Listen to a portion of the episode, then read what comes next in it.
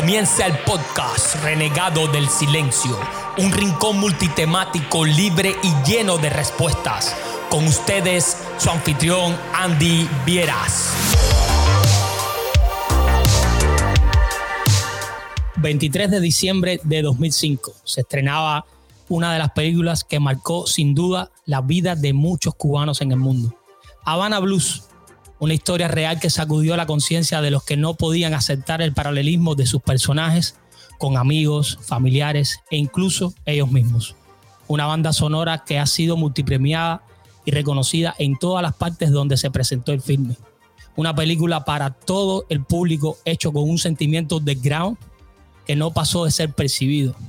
Una magia que despertó el amor por el cine en muchos de los que como yo tan jóvenes simplemente quedamos atrapados en su narrativa para siempre.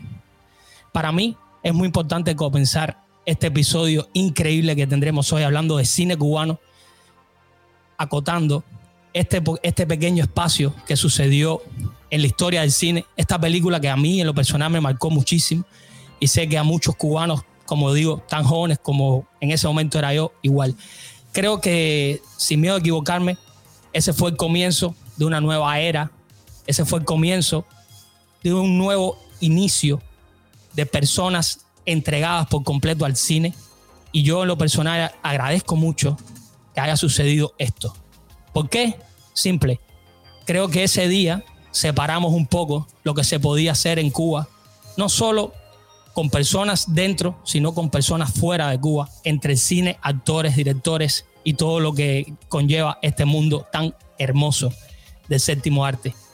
Darles la bienvenida a todos los que están en vivo, a toda la gente que nos escucharán esta semana, agradecerles antemano que estén aquí, invitarlos desde ya que se suscriban a, este canal de podcasting, igual a las a sus redes sociales, donde estarán en los apuntes del episodio más abajo después. Invitarlos que vayan a la web, al sitio web que eh, acaba de ser lanzado hace apenas una semana, www.renegadosilencio.com. Ahí podrán tener toda la info, todos los lugares donde pueden escuchar el episodio, acceso directo a un canal de Discord. Eh, igual pueden unirse al Patreon que acaba de ser lanzado también si quieren apoyar directamente eh, este, este pequeño espacio, como siempre digo, de libertad, de verdad y sobre todo de respuesta Muchísimas gracias de corazón a todos ustedes. Decirles que hoy este será un episodio completamente dedicado a estos valientes que son creadores y cronistas también de una realidad que por suerte hay quienes todavía se atreven a contarla de una manera más directa y simplemente con toda la verdad por delante. Muchas gracias. Comenzamos.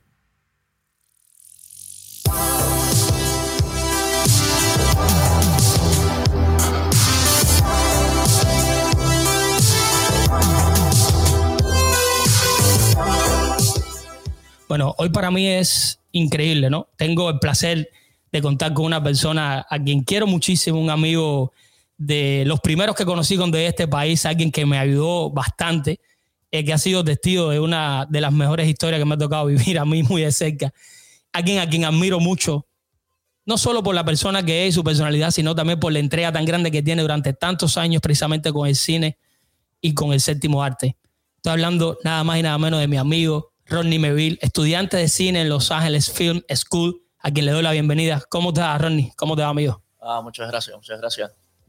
Todo bien, todo bien. Gracias eh, por invitarme y nada, pasar un buen rato aquí. Vamos a hablar de cine, que yo sé que yo sé que te apasiona, yo sé que crees mucho en eso, por demás entiendo que, que estás eh, encaminado, ¿no? En cumplir el sueño de ser, de ser uno de estos cineastas que un poco o sea, digamos que un poco más adelante en el tiempo, sin duda, nos va a regalar grandes momentos y yo te agradezco mucho antemano esto, Ronnie. Eso esperamos, eso esperamos. Gracias, a ti, gracias a ti. Verás que sí. Bueno, eh, no hay otra forma de comenzar este episodio, Ronnie, si no es eh, haciendo un poco de, o sea, conociendo, conociéndote a ti, ¿no? Personal, personalmente un poco más. Y por eso quiero hacerte una pregunta que no puede faltar. Y es qué te lleva a tomar la decisión de estudiar cine acá en Estados Unidos. Mira, eh, ya te digo, eh, siempre me, ha encantado esto del, cine de, toda la vida. Yo estudié eh, teatro en Cuba, teatro, dirección escénica y actuación. Y por ahí viene la cosa, por ahí vino el, amor por, el séptimo arte, ¿sabes? una cosa es verse en escena y otra detrás de cámara, you? Y ambas cosas las disfruto muchísimo, muchísimo, muchísimo. Um, llegué aquí en el 2012, si mal no recuerdo, 2012.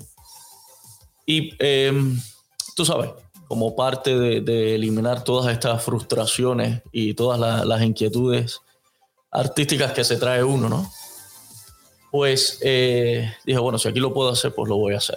Voy a estudiar eh, cine, que es lo que me gusta. Claro está. Y lo voy a hacer. Y, así fue. Eh, me apareció este, este eh, curso online en, de Los Angeles Film School.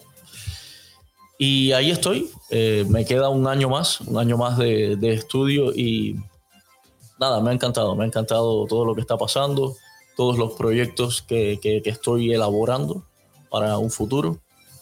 Y pues así la cosa.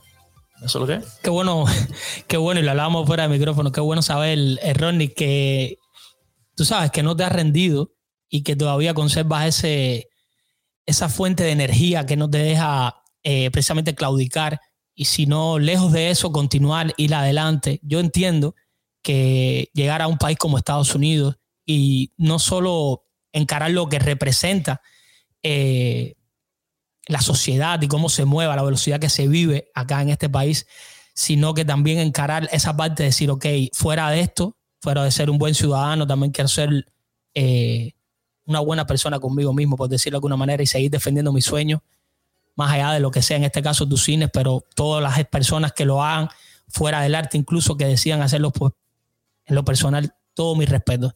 Y viniendo hacia ti, sabes de sobra como pienso, creo que es espectacular. Y yo soy uno de los que me apunto para comprar el primer ticket al cine, créeme. voy, Voy, voy a estar ahí en la fila. Gracias, gracias, gracias. Claro que sí. Bueno, Ronnie, cuéntame cómo ves el desarrollo actual del cine cubano en cuanto a actores y directores. Mira, el cine cubano de los últimos años, hace poco, hace poco, y, esto que, te voy a decir tiene, tiene que ver con tu pregunta. Um, en, en, una página en Facebook. sí. Eh, hay este, este señor que, que te contaba ahorita, eh, o sea, cuando no estábamos en vivo, eh, de España, es un Carlos Herrera, creo que se llama, ahora no recuerdo, un, un cronista excelente. Y entonces contaba, no hace mucho, sobre una historia de una señora en Pinar del Río que eh, curaba con agua a, las personas, ¿no? Eh, los curaba con agua. Una historia real. Y de esa, de esa vivencia, de, ese personaje real, pues salió una eh, excelente película que se llama justamente Los Días del Agua.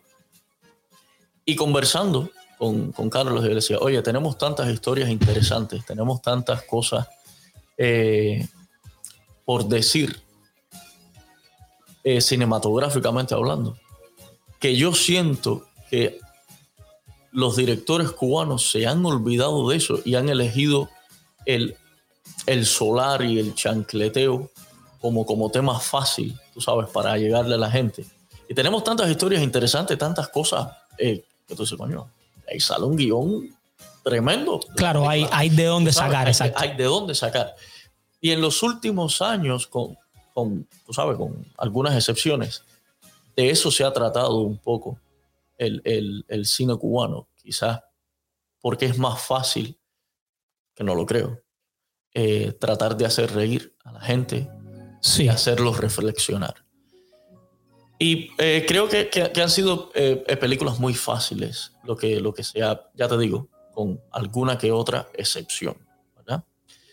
Ah, en cuanto a lo que me dices de actores y directores, ya sabes, hemos eh, emigrado muchos. Sí. Mucha, gente, eh, bueno, actores primerísimos de Cuba, se han ido, bueno, por las razones que, todos sabemos. Y eso un poco que, limita la, la producción cinematográfica. Esa es una de las cosas. Eh, uno de los factores, claro. Uno de los factores. Uno de los factores. Eh, pero ya te digo, eh, el cine cubano, creo, creo que en, Cuba hay muchas historias que, contar. Muchas historias que, se apeguen a la realidad del cubano de a pie. ¿Sabes? Y, y hay que hacerlo. Hay que hacerlo, hay que contarlo. Tú sabes, Ronnie, que ahora que tú dices eso, eh, por ejemplo, yo te voy a poner mi ejemplo. Eh, lejos de ser un gran conocedor de cine, eh, sí soy un gran consumidor del mismo. Okay. ok, y por ahí es donde empieza. Todo, todo el artista tiene que empezar por conocer a su público, a quién está dirigido, y es parte de lo que tú estás contando. A mí me pasa una cosa, por ejemplo, en mi ejemplo, yo soy muy fan al género de la ficción. Okay yo creo que uno de los mejores géneros para contar historias es precisamente la ficción. Y aquí donde, donde eh, tengo un punto en común contigo, y es que el género de ficción en el cine cubano es muy escaso, si no casi inexistente. Al menos yo lo veo de esa forma. Entonces entiendo que me digas eso perfectamente. Es muy fácil ir a cotidiano, a lo que las personas se sienten más, más identificados. Entonces, mediante ese, ese mecanismo, contar las historias que queremos contar, pero resulta que eso a mí me parece que en el tiempo lo que se ha convertido es que ha hecho que el cine cubano sea literalmente un cliché. Antes de que salga la película ya tú sabes que vas a ver. Vas a ver el chiste, vas a ver el sexo, vas a ver el chancleteo, como tú dices, el solar, el que grita. Y eso está bien, yo me río y me encanta. Pero también creo que tanto los actores como los directores cubanos necesitan abrir un poco más el aspecto, el, aspecto, ¿no? El diapasón este, donde puedan eh, crear, ser más libres de crear eso es una parte que yo creo que el cine cubano tiene una deuda grandísima. Y sobre todo creo que con el mismo público cubano. Sí, eh, como tú dices, eh, el cine de, A ver, no es, que no se haga cine de ficción en Cuba, sí, se hace ficción como género, ¿sabes? Eh, también recuerda algo, los guiones de cine en Cuba todos pasan por un proceso de revisión. Sí, es. Y es, una. es que condicionan, condicionan al artista. Exacto, exacto, exacto. Es eso, es eso. Y entonces no tienes esa, esa libertad de, decir, bueno, vamos, algunos sí, algunos sí, algunos sí eh, dicen, bueno, tengo este guion, vamos a lanzarlo. Y un poco que de, de alguna forma discreta, tú sabes, eh, te hacen un buen filme con, un discurso, eh, tú sabes, eh, cojonado, que llega a la gente y, tú sabes. So, um, pero por ahí va la cosa, por ahí va la cosa. Hay mucha limitación en cuanto a, qué voy a crear. Y no solo en cuanto a filmes de, ficción. estamos hablando también de documentales. Um, yo recuerdo que um, como aficionados en Cuba hicimos un, documental sobre la casa de el, deterioro de la casa de, Luis Marchetti, que es un, famoso compositor de bolero. Y eh, aquello fue del carajo. No nos dejaron ponerlo y eh, no nos querían dar entrevistas. Porque eh, cuando no dices lo que ellos quieren que tú digas, ya ahí hay un y los conflictos a mí me encantan porque esa es la base de... Sí, ahí, yo creo que ahí nace un montón ahí es donde están las historias, ¿no? a partir del, conflicto. Pero sí, te, te, te, limitan mucho, te limitan mucho en ese sentido como, como creador. Claro, es entendible y desgraciadamente sucede absolutamente con todo el arte en Cuba y un montón de cosas más. Eh, si tenemos que pensar partiendo de la base de que toda la idea que a ti se te ocurra primero tiene que ser aprobada por otra gente, otro ente pensante que precisamente no va a compartir contigo un montón de cosas, que es natural que, no, que suceda, ¿no? Eh, entonces ya desde ahí mismo estamos perdiendo más de la mitad de la, de, la creación, ¿no? Y, y es triste que los artistas tengan precisamente que estar haciendo arte, no para el público en este caso, que es como te decía anteriormente, sino para la persona que va a decidir si el público lo va a ver o no. Entonces, ahí hay un punto, ahí hay algo en el medio que rompe absolutamente la cadena y eso conlleva una mediocridad bastante alta, a mi modo de ver, y que ha sido evidente, me parece también en estos últimos años con, con varias de, de las entregas ¿no? que hemos tenido en el, en el cine. Y ya que estamos hablando de eso, mi próxima pregunta tiene que ver de cierta manera con eso. Bajo tu punto de vista, ¿Qué necesita el cine cubano para ser más reconocido internacionalmente? Era lo que hablábamos. Es una cuestión de, temas. De em, retratar el, verdadero problema eh, cubano. El cine cubano eh, ha sido eh, reconocido internacionalmente, sin, sin, sin, lugar a dudas. No, sin lugar, exacto. es reconocido. Yo, yo comenzaba, discúlpame, yo comenzaba hablando de Habana Blues precisamente por eso. Para mí ha sido una de las películas más reconocidas mundialmente fuera de Cuba. Eh, ganado, bueno, incluso que el premio Goya y varias cosas. Correcto. Eh, y por eso, eh, eso es el termómetro que da a entender de que cuando le das libertad a la gente para que cree, pues precisamente salen cosas como Habana Blues. Esos son de los hits que se les va de la mano a, los sensores. Exacto. ¿sabes? a, eso era lo que me refería. A tratar de. A, estos directores que son sumamente inteligentes y que tratan de disfrazar ese, ese guion con el discurso que te quieren dar y, le, cuelan ese, ese gol, ¿no? Eh, pero sí, eh, también ahí va, e influye el factor difusión, por ejemplo. El cine cubano, ya sabes, tenemos el, estigma ese de, estar solapados, los cubanos, ¿no? de, que no nos conocen, tenemos el, maldito estigma de que dicen cubano y, enseguida piensan, oh, comunista. O ah, Fidel. Sí, ah, no sé qué. Entonces eso nos persigue siempre y un poco que, nos limita. Eh, sobre todo porque nosotros nos limitamos también. No, claro, nosotros nos limitamos también. Déjame decirte, creo que la, la, comunidad cubana está entre una de las más grandes de, de este país. Y sin embargo, en los Estados Unidos no es la cultura cubana. Eh, o sea, cuando hablamos de los latinos, no, es la que, no es la que más fuerza tiene. La mexicana tiene más fuerza. Mucho más fuerza, exacto. Entonces, ¿por qué? Porque nosotros los cubanos nos hemos enfocado más en la política, con nuestra razón. Sí, usted evidentemente tiene muchísima razón. claro. Pero nos hemos inclinado más por la política que por la parte eh, cultural. No sé si. Sí, sí, se entiende perfectamente, claro. Y, ahí es donde quizás perdemos un poco eh, de, qué tan geniales somos culturalmente. Porque Cuba ha dado grandes glorias, tú sabes. Y, tiene que ver también con, esto de, um, del cliché. Cuando te dicen, ah, música cubana, piensen en Celia Cruz. que por supuesto es un icono de la, música cubana. Pero, eh, por ejemplo, a mí me dicen música cubana y yo no pienso primeramente en Celia Cruz, yo pienso en otros grandes yo tampoco, músicos, tú sabes, eh, salvando las distancias. So, es eso, es, una cuestión de, lo que queremos representar y cómo nos proyectamos con, el mundo, con el mundo. Y eso sería algo que, tenemos que, cambiar y luchar por cambiarlo, ¿sabes? Y, tiene que ver, perdóname, con el cine ese retrato que estamos eh, dando, el cubano.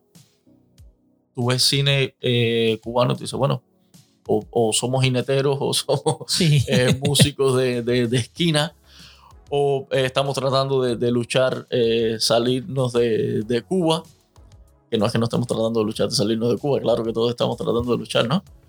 Pero, pero es más que eso. No, claro, que, es que ahí donde, ese es la, ese es, ahí es donde está el kit de la pregunta. O sea, para que el cine cubano sea más internacional, necesitamos pensar más internacionalmente. Correcto.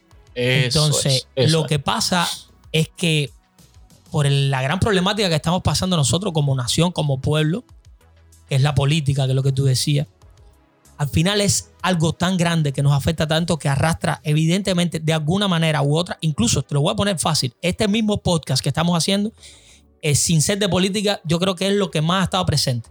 Exacto. Porque es inevitable. Es inevitable. Nos choca tanto, eh, nos encierra tanto. Estamos tan comprometidos con esa causa. Tenemos familiares en Cuba. Tenemos un montón de gente que está sufriendo lo que está pasando precisamente dentro de Cuba. Nosotros que estamos fuera no estamos lejos de ese sufrimiento tampoco. Eh, todos sabemos que de, hecho estamos tan, tan afectados como ellos. Esto influye sí o sí en todas las creaciones, en todo el arte Y entiendo también por esta parte que me digas eso. Y es evidente de que no es fácil romper esa cadena de poner tu mente en blanco, formatearla, si lo que a partir de ahora voy a empezar a crear algo, pero siempre pensando o de alguna manera pensando en un público más allá del cubano. Yo creo que esto, eh, sin miedo a equivocarme, en los últimos 10, 20 años lo han logrado muy pocos artistas. no solo hablo de cine, música, etcétera, etcétera. Eh, yo soy de los que piensan, yo sé que tú lo compartes conmigo, que los mejores artistas de Cuba no se conocen. Yo creo que los que más se conocen eh, han sido, son muy buenos artistas, tanto músicos como cineastas, etc. sé que son grandes artistas igual, pero yo creo, estoy convencido de que los mejores, mejores todavía no se conocen porque siguen siendo muy cubanos, muy de nicho cubano todavía. Entonces, en la parte de cine, por ejemplo, eh, todavía estamos esperando y yo sé que va a llegar en algún momento que venga ese próximo hit, como hablábamos de Havana Blues, que se salga de todo ese parámetro, donde el cubano tenga un poco más de libertad y empiece a hacer ese tipo de cosas, ese tipo de cine. Y cuando hablo de cine, evidentemente estoy hablando de televisión también, ¿sabes? como te digo. Porque en este, en este momento, eh, este mundo digital en el que vivimos, ya la línea que divide el cine, que divide la, que divide la televisión en cuanto a series o películas, está bien fina, más, más después de todo esto que ha sucedido con la pandemia y todo que las, las, grandes producciones se han visto obligadas a hacer sus estrenos online. Y esto está empezando eh, de alguna manera a confundir y a ver la línea cada vez más difusa. Y a mí una cosa que me asusta, porque como estábamos hablando fuera del micrófono, eh, me gusta ir al cine. Y, todavía, y, y, abogo por ir al cine, que la gente vaya ahí, que vayan en familia, con sus hijos, porque el cine es un momento mágico, casi religioso. Sí, sí, yo te decía que es una, una ceremonia. Exacto, una ceremonia. Es, eso, es eso. Yo disfruto muchísimo eh, ir al cine. Yo lo empiezo a disfrutar, te decía, desde que parqueo y estoy comprando el ticket. Y ahí yo empiezo a disfrutar. Eso es, es para mí un goce. Eh, yo he visto películas yo solo en ese. Yo solo. No, yo te creo, ¿eh? para que tú lo sepas, yo he visto películas yo solo y lo disfruto igual. Lo disfruto. Es decirte. Eh, con referencia a lo que hablabas ahorita, mira, eh, los cubanos, como buenos cubanos, siempre estamos yendo a los extremos. Sí. Nosotros, eh, como, como dijera Máximo Gómez, y, o no llegamos o nos pasamos. O nos pasamos. Yo creo que somos más de pasarnos, ¿eh? Somos más de pasarnos. Nunca encontramos ese equilibrio entre, ah, no, no, nosotros o no llegamos o nos pasamos. Y eso pasa con el cine también. O hacemos una película muy, muy, muy, muy comunista, muy comunista, muy comunista, muy, ah, o hacemos otra muy recontrante comunista, recontrante. sí. Y las dos cosas son horribles. Las dos cosas son horribles, en mi opinión. En mi opinión. Lo que pasa, Ronnie, con eso es precisamente lo que estamos hablando. es que está, está sesgado. El arte ahí tiene un sesgo y eso rompe la línea por completo. A mí me parece bien, como en todo el arte, que, la, que los artistas se expresen. Claro que sí. pero, pero no podemos pretender de que todo el tiempo sea lo mismo, lo que estábamos hablando. Pues se convierte en un cliché, que es lo que yo veo que es el cine cubano ahora mismo, es completamente un cliché. No importa si es una película y podemos buscar. Eh, yo tengo en la mente ahora mismo, por ejemplo, Barrio Cuba, que es una película que más cubana de los últimos años que me gustó bastante. Eh, eh, no, no recuerdo, bueno, esta de hay unas cuantas, para no ponerme ahora en la mente, me tengo un montón así, pero no quiero caer. bueno, anyways, todas ellas comparten en común lo mismo. Lo mismo, que es lo que estamos hablando, se convierte en un cliché. Es como que Hollywood solamente hablara de un solo tema y de la misma manera, literalmente. Exacto. Entonces, lo que pasa es que se demuestra que una vez que te vas de ese guion, que eres capaz, que es muy difícil, de poder eh, de alguna manera dejarlo, esa parte, esa parte tan cubana, de hacer lo mismo, dejarlo un poco más chiquito y hacer crecer un poco más el sentimiento a otras cosas, ser más creativo, pues se ha demostrado que cuando se ha logrado hacer eso, romper la barrera, irte por encima, que yo lo considero como genialidades, porque es muy difícil superar todo eso, pues la verdad es que lo siento espectacular. Lo siento espectacular y ha demostrado que vale la pena, que es cuando funciona. Es, mira, es tratar de sobrepasar eso de, que llaman más de lo mismo. ¿Verdad? Eh, y te voy a poner el ejemplo de, por ejemplo, eh, Conducta, una película de 2014. Te quería hablar de Conducta, era una de las que tenía en mente, sí. del 2014. Tiene a trasfondo, eh, tú sabes, los mismos problemas eh, sociopolíticos cubanos, porque por supuesto, una película cubana hecha en Cuba, en la Cuba de, hoy. Pero una cosa es contar algo que ya eh, está más que contado y otra cosa es hacerlo de una manera diferente, hacerlo de una forma que no lo han dicho hasta ahora, aunque sea el mismo tema. Ahí es donde está el, eh, la magia de esto, la magia de los buenos guiones, de la, buena dirección. Eh, so, es eso, es eso. Y con referencia a lo que te decía, vamos siempre a los extremos, no nos quedamos en, el medio, no, no, no tenemos un, el sentido del, del balance. Nosotros lo tenemos perdido. sí, está, es muy, eso para nosotros no existe, eso para nosotros no existe. Ya. Bueno, Randy, entonces vamos a hacer una cosa. Esto es un ejercicio eh, espectacular lo que te voy a proponer. Sí. Yo quiero que tú des aquí tu top 5 de las mejores producciones de cine cubano y argumentes un poco, ¿no? Sobre tu decisión al colocar alguna de estas en ese top. Yo sé que te estoy poniendo en una posición difícil. Sí, no, bueno. Pero. 5 es un poco. Eh, un poco estrecho. un marco un poco estrecho. sí, sí, sí, sí. Mira, eh, ya te decía, hay, grandes películas cubanas, hay muy buenas películas cubanas. Sin duda. Sin duda, sin duda. Y, hay muchas que ni siquiera se difunden en Cuba, ¿verdad? Exacto. Y, el público cubano conoce pues las, las más eh, proyectadas, las más, eh, tú sabes, las que, las que todas las vacaciones o la ponen o, películas que nos faltan en la televisión cubana. clandestino en Cuba es una cosa que falta. nosotros de niños nos aprendimos clandestino. Y Clandestino es una excelente película. Una gran película, unas actuaciones brutales. Una, una, dirección de Fernando Pérez que, por favor, eh, eh, para mí uno de los eh, grandes directores cubanos, Fernando Pérez. Em, yo te diría que Memorias del Subdesarrollo de Tomás Gutiérrez Alea, 68, esa es una de las que no puede faltar, Memorias del Subdesarrollo. Sí, Excelente eh, filme con Sergio Corrieri. Eh, Lucía, Puerto Solás. Bien. Una de las no te puedo decir cinco, tengo que decirte dos o tres más. las que tú quieras, las que tú quieras.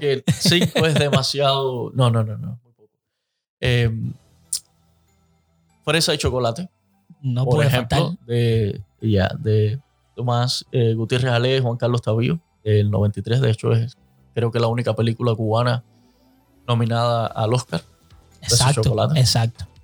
Eh, con una trascendencia increíble. Un, y ahí vamos con lo de elegir un buen tema. Eh, exacto, te lo iba a decir. Te lo, te, ahí está la er, Exactamente, te lo iba a enmarcar ahora. Ahí está el ejemplo de lo que estamos hablando. La única película cubana que ha sido precisamente nominada a un Oscar, pues no tiene absolutamente nada que ver con el resto con el resto. No tiene nada que ver. No, tiene nada que ver. El, punto de vista, la manera en que se creó el guion, todo está pensado de otra forma. Rompe el esquema. Porque ahí es una buena historia. Tú puedes hacer ahora mismo eh, una historia de, o sea, contar una historia de un homosexual en la Cuba de hoy y quizás eh, sea igual de fuerte que lo que fue la Cuba del de los años 90. ¿Sabes? Eh, salvando las distancias, por supuesto. En aquel momento la, sí, entiendo, El, el, el, sabes, el, asedio a los homosexuales era horrible. Pero a lo que me refiero es que usas un tema parecido y quizás no, no golpea tanto como Fresa y Chocolate, porque Fresa y Chocolate tiene una historia, que de hecho eh, creo que es basada en un guion de Senel Paz, y si, si mal no recuerdo. Pero es una historia eh, que tú dices, coño, es un trompón sabes, eh, además del contexto en que se, se, está eh, contando la historia, que creo que salió en el 93, en, en los años 90, por supuesto, merece una nominación, merecía un premio. Sin duda. Merecía un premio, merecía un premio. Y hay otras grandes películas que, sin embargo, no han sido nominadas.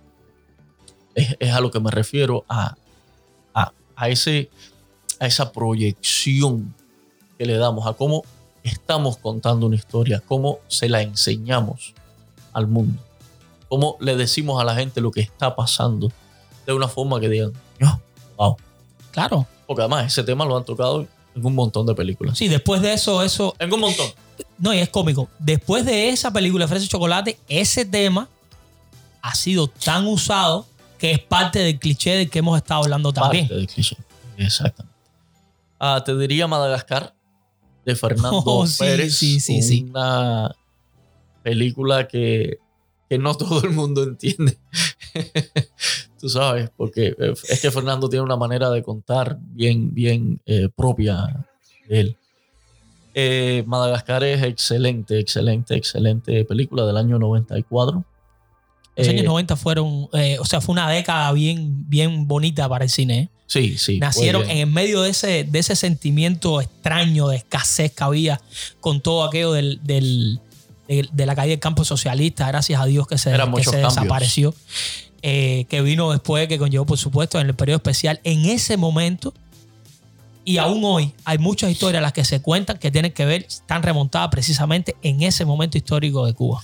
Yo me imagino que hacer cine en esos años debió haber sido Un reto uf, increíble. Creo que por eso fue tan bien aprovechado. ¿eh? Era tan poca la oportunidad que ahí fue donde muchas de estas personas que son estrellas, que son grandes en el cine cubano, pues hicieron sus obras maestras. Sí, no, definitivamente, definitivamente. Te diría Papeles Secundarios de Orlando Rojas. Excelente película también. Eh, La muerte de un burócrata, Wow. por supuesto. No puede, no puede faltar dentro de, de esa lista. Pues, es- Y, y esa sí yo creo que es obligado. ¿eh? y, esa yo creo que la ponen todos los años. Todos los, todos los años. Sí, sí, sí. Eh, la vida es silbar. Y perdona que, que vuelva a traer a Fernando Pérez, No, está bien, está bien, no pasa nada. pero es que el tipo es muy bueno. El tipo es. Fíjate que no. eh, no, no te voy a mentar.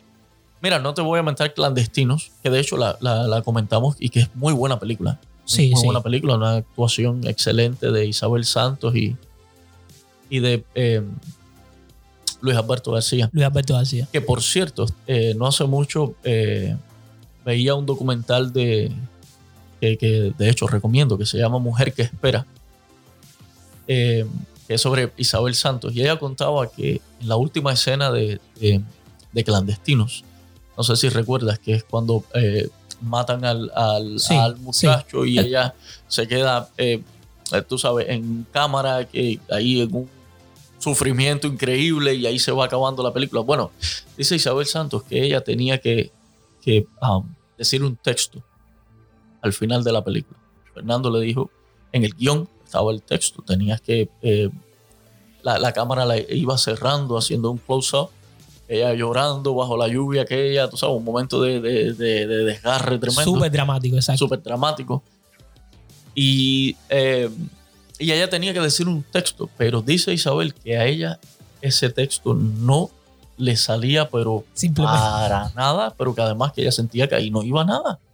Ella no tenía que decir más nada. Y bueno, firman aquello y, y es, es una toma bien larga, porque es justamente por eso. Exacto, es Fernando verdad. esperando que ella diga el texto y, y la tipo así, muriéndose en cámara, llorando, en, tú sabes, una catarsis increíble. No pasa nada. Bueno, se acabó la película por carajo. lo Se acaba ahí mismo la película, exacto. y ah, dice ella que Fernando después le dijo, oye, pues, tú tenías que decir algo ahí. Eso estaba... Ella, no, no, no, no, no. Oye, que sí. No, Fernando, que mira, no. Y entonces dice que ella que se cortó el pelo para carajo. Dijo, ah, está bien, pues yo me voy a cortar el pelo. Y obviamente no pudieron filmar nada, porque eh, no iba, porque él quería volver a repetir la escena. Wow. Ella se cortó, actriz rebelde, se cortó el pelo. Dijo, no, aquí no van a filmar más nada. Qué grande, bro. Y entonces Fernando, en, en el proceso de postproducción, después revisando y, y cuando ve esa escena, tipo, coño, ¿verdad? Que aquí no había que decir más. No, es que yo me atrevo a decir que es la escena que todo el mundo recuerda de Clandestino. Exactamente. No, no, aquí eh, dice que eh, dice ella que la llamó diciéndole, no, no, tú tenías toda la razón. Aquí ya, ese era el final de la película. Ese era el final de la película. Y eso va incluso con la pregunta que me hiciste hace como tres preguntas atrás de, de los actores Sí, y sí, sí. directores. Esa es la verdadera comunión, tú sabes, entre actor-director.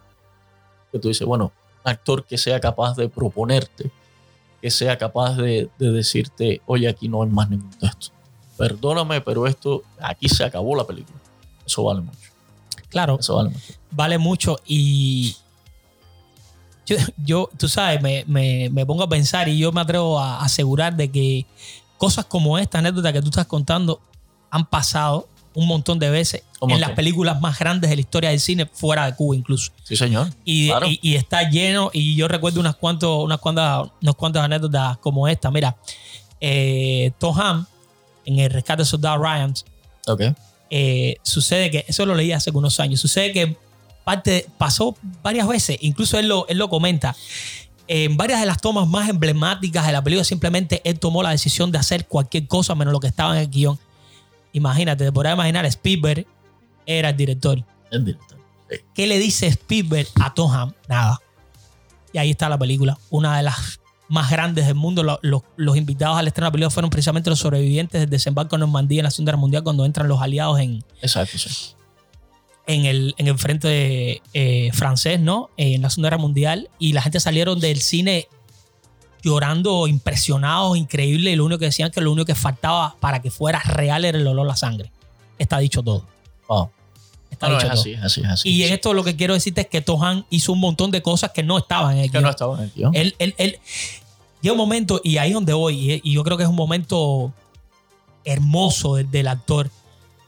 Está tan, tan comprometido con el personaje, está tan adentro del personaje, y me estoy acordando de Taxi Driver, de que es una locura. Igual el personaje, bueno, hay un montón de anécdotas después. Ahora crucé por otra cosa, pero es que lo recordé de que el director lo decía igual. no, Sí. este, ya yo le tenía miedo, yo ni le preguntaba qué iba a hacer, él simplemente Exacto, actuaba. Exacto. Y entonces eso es un momento grande del, del actor y el director. El actor, el director. Ya te digo, estos monstruos de, de la actuación eh, logran eso, logran eso y más. Logran Sí. eso y más. Y tú Sin dices, duda. wow, wow, wow. wow". Ahí, ahí es donde está el, el contar una buena historia y inter- e interpretada por un monstruo eh, de la actuación. Eso es fundamental. Am, no te menté, La Bella de la Alhambra, una, una película que, que- que para mí es excelente, un musical. A mí me gustan los musicales. Me gusta el cine musical, déjame decirte. ¿Te gusta? Qué Sí, bueno. me gusta, me gusta. Y La Bella de la Alhambra es excelente película. Es, yo me leí el libro, eh, Canción de Rachel, de um, Barnett. Y. Enrique Pineda Barnett hizo la adaptación para, Para el la, cine. La, la- la Bella de la Alhambra. Y eh, también muy, muy a propósito, hay un documental de Carlos Barba que entrevista a Enrique Pineda Barnett. Y eh, Enrique decía que hizo la película pidiendo muebles prestados, Wow. pidiendo, eh, pidiéndole a la gente, oye, préstame esto para la escena, para armar la escena. Fíjate tú, la Bella de la Alhambra es del eh, 89, el año 80. Entrando, entrando, entrando en lo que estábamos contando. Exacto. Y ahí va el, el- el- el deseo, las ganas de hacer. Es decir, no, no, yo no me voy a parar, yo le, le voy a meter con todo. Y Enrique Pineda Barnett eh, eh, contaba, ¿no? Cómo, cómo, eh, tenía que pedir favores y, y pedirle una butaca a aquel, oye, regálame un metro de tela para hacerle la. Exacto. Y, y salió una película, o, por favor, que es que, que no se puede quedar nunca en, en el cine cubano. Yo creo que bien merecido, porque con un espíritu como ese, Rodney, un- una persona que se decida a crear a punto de tener que pedir prestado para poder crear, ese espíritu de no rendirse, no claudicar, de querer hacerlo, hacerlo, hacerlo, hacerlo, wow, bro, eso tiene que ser premiado sí o sí. Y fíjate, la película no cogió el coral ese año. No le dieron el coral, el premio Sí, coral de cine en Cuba. Y dice eh, Pineda Barnett que cuando llegó a su casa tenía un premio coral en la puerta. wow. que, eh, que hasta ahora el tipo no sabía ni quién se lo dio. No sabe, no sabe cómo fue eso. Le pusieron un premio coral en, en la puerta. Alguien evidentemente pues Que entendió, sabía el, el valor real de, de la película. exacto, ¿sabes? Porque- entendió que fue una cosa hecha con un corazón y unas ganas tremendas y eso es lo que te digo, no, no hay otra manera, tiene que ser premiado. Tiene que ser premiado, tiene que ser premiado. Definitivamente. Es así. Pues eh, ya por ahí, por ahí está la cosa. Yo te mentaría también eh, Sweet Havana, Oh, que es un documental, un filme documental excelente también de, de Fernando es una de las películas que, que me ha marcado a mí. Porque el tipo filmó un día de la vida, creo que son como 12 personas reales, desde que se levantan hasta que se acuestan. Historias eh, que son un trompón. Yo Desde sé. un médico que se disfraza de payaso, Sí. de un niño con síndrome de Down, de una anciana que vende maní para sobrevivir. Es, y lo más lindo, sin un texto. Sin un texto. Esa es la... la por eso te digo que, que Fernando es un monstruo. El tipo te hizo una película sin un texto y al final tú te cuestionas tanto. Son de esas películas que, que te van Sí, te, cambiando. te llaman a reflexionar, por Sí, supuesto. sí, sí, sí, que te van cambiando. O como tú decías que Habana Blues te impactó. Esa es la magia, ¿verdad? Esa es la magia. Es que, es que eh, ya lo hemos hablado otras veces, pero es que siempre no hay otra manera. Tenemos que tocar el mismo punto una y otra vez. El fin de todo arte es que quien lo vaya a consumir simplemente se identifique con él y que también lo ayude. Porque, por ejemplo, eh, tú ves, en mi caso, yo vi Habana Blues y dije, wow, hay un montón de puntos en común en, ese, en esa película que me estaban pasando en la vida real a mí, personalmente. Me estaban pasando a mí. Exacto. Conocía a, a- yo conocía personalmente a varios de los músicos que trabajan en la película, pero y no solo a mí, mira, eh, tú sabes, toca la parte de la separación de la familia, todos los músicos en Cuba, todo el trabajo que pasan, como, como te contaba fuera del micrófono, que es un momento que tocas el techo completo y no, yo lo que me ha pasado con esa película también es que años después, pues, pues más me identificaba con ella, es una cosa increíble y que yo la sigo viendo y- y me desgarra una y otra vez cada vez que la veo. Eh, en lo personal es una de mis favoritas y precisamente por lo que te digo. No quiero decir que es la mejor ni de lejos, pero a mí me identificó mucho. Eh, una, una problemática cubana e impresionante, los carros que se rompían donde quiera, eh, los músicos con, las, con los extranjeros, más que para hacer música querían irse de Cuba. Bueno, una locura tremenda. Y eso tiene un logro grandísimo, es hacer que las personas se identifiquen con eso, que fue mi caso, ¿no? Como, como, como, como alguien que se sentó a ver la película un día. Yo la estaba esperando, sí, algún tiempo. Yo sabía que existía. Sí, Sabemos también que esa película fue censurada en Cuba al momento. correcto. Eso lo vimos todo en Cuba y quien no la ha visto en Cuba es porque no ha podido encontrarla. Yo entiendo que es un poco difícil. La película muy censurada. De hecho, varios, de esos, varios de los actores y de las personas que estuvieron en la película nunca más han podido entrar a Cuba. Eh, precisamente por la connotación que tuvo la, la película, ¿no? Y bueno, evidentemente una película como Sweet Havana es bien cruda. Yo la recuerdo perfectamente, perfectamente. Es una película bien cruda en el sentido de la realidad que muestra y cae de alguna manera en el cliché que estábamos hablando, pero sin embargo tiene algo genial, que es lo que tú dices, no tiene texto. No tiene texto.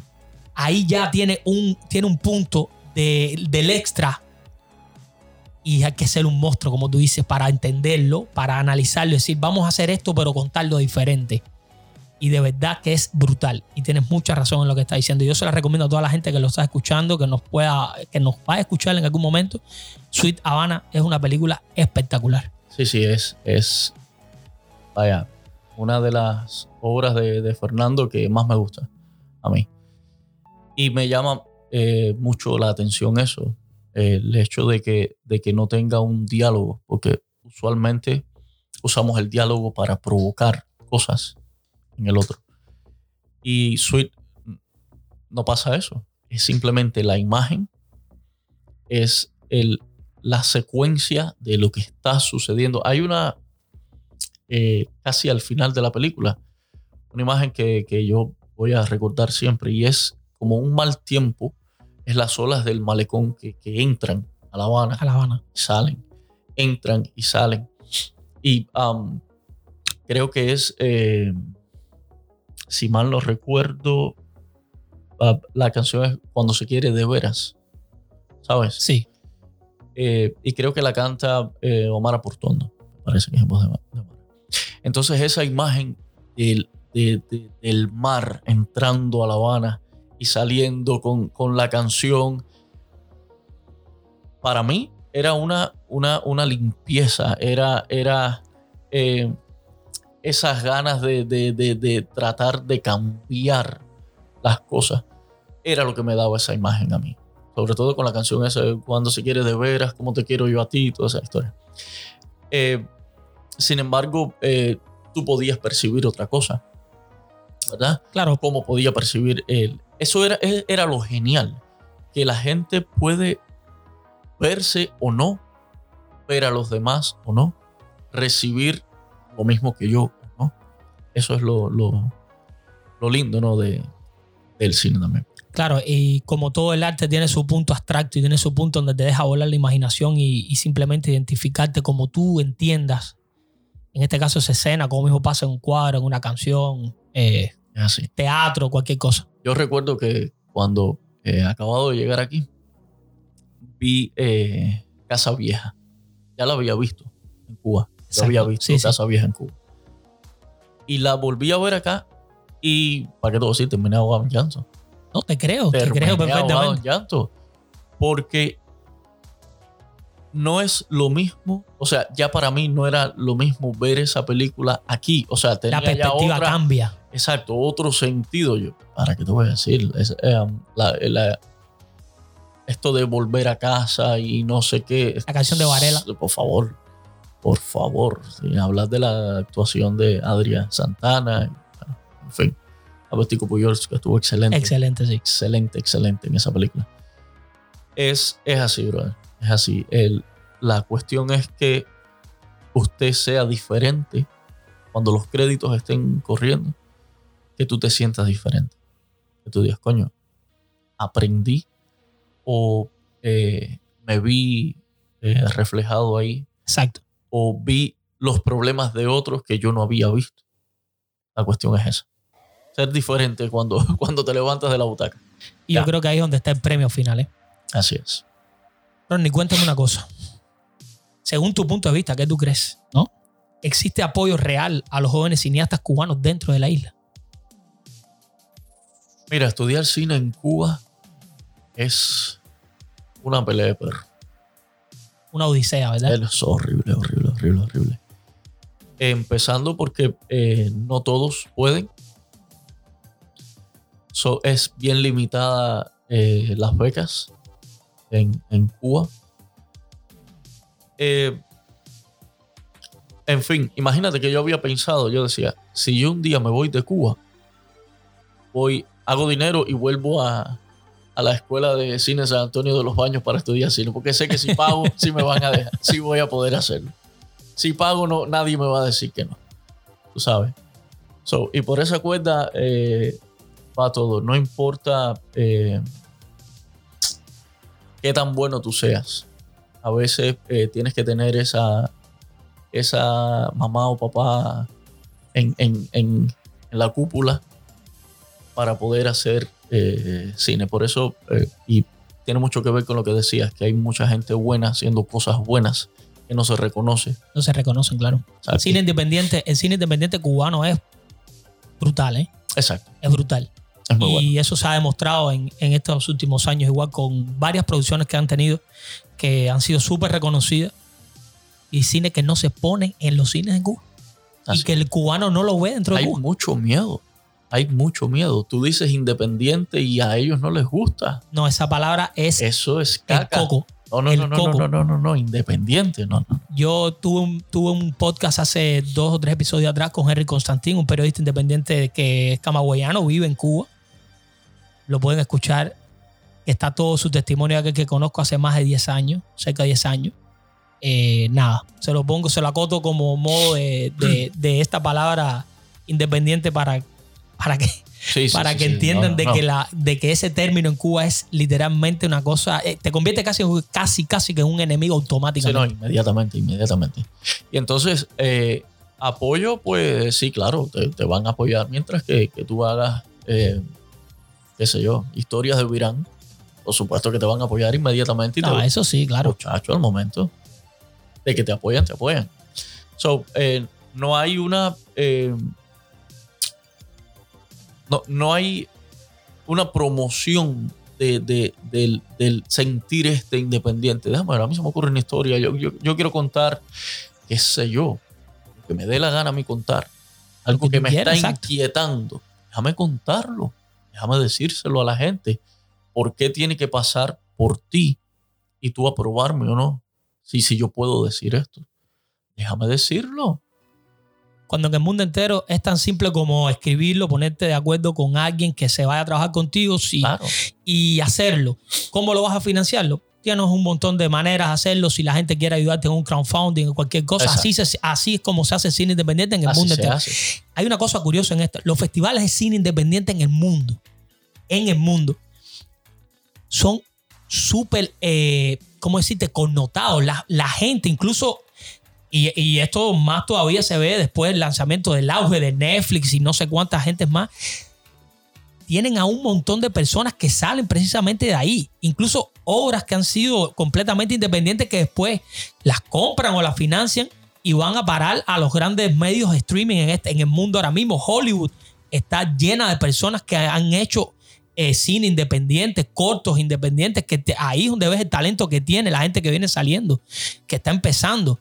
Y así es como comienza. Pero ninguna de estas personas tiene detrás a alguien que controle precisamente lo que están, lo que están creando, lo que quieren crear. Claro, es, es que ese es el camino.